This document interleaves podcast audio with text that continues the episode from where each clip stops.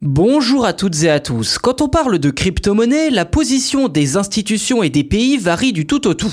Un certain nombre d'entre eux ont décidé soit de brider leur utilisation comme en Chine ou en Russie, et ce à cause des répercussions écologiques soi-disant et des possibilités de blanchiment d'argent qu'il ne faut pas nier, mais il ne faut pas oublier non plus qu'il s'agit d'un prétexte pour ces pays. Soit alors de les encadrer pour en tirer profit, comme au Salvador, où c'est carrément devenu la monnaie nationale.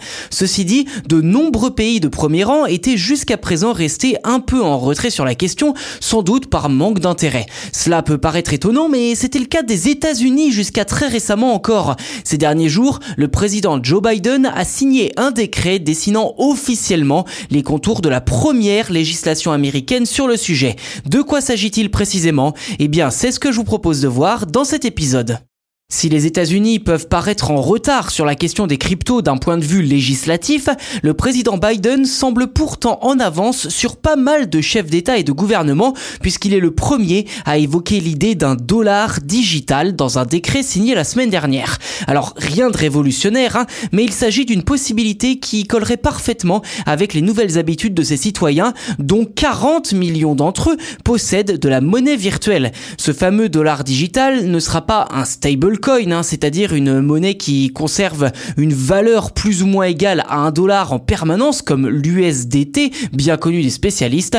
Là, il s'agirait d'un CBDC pour Central Bank Digital Currency, soit une conversion directe d'un billet en dollars électroniques pour vous faire une image.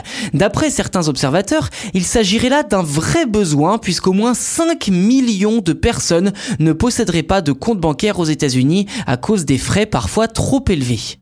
Ceci dit, la création d'un crypto-dollar n'est pas pour tout de suite. En effet, et comme son nom l'indique, il s'agit d'un décret, une sorte de point de départ, une feuille de route à suivre pour les années à venir, et non pas une véritable loi. Alors si la naissance d'une devise électronique nationale américaine est au cœur du texte, quatre autres points complètent son ossature d'après la Maison Blanche que je cite, à savoir la protection des consommateurs, la stabilité financière, la sécurité nationale et le risque climatique. Selon certains experts, l'impact sur le minage et la possession de crypto-monnaies pourrait aussi bien être une véritable montée en puissance de ces monnaies comme une hécatombe peut-être encore plus violente qu'actuellement à cause de la guerre en Ukraine. Si la Chine a en effet bridé pas mal de crypto-monnaies décentralisées comme l'Ethereum ou le Bitcoin, le pays a également déployé son e-yuan depuis le début de l'année, ce qui a sans doute forcé les Américains à réagir pour ne pas être complètement largués sur ce nouveau champ de bataille financier.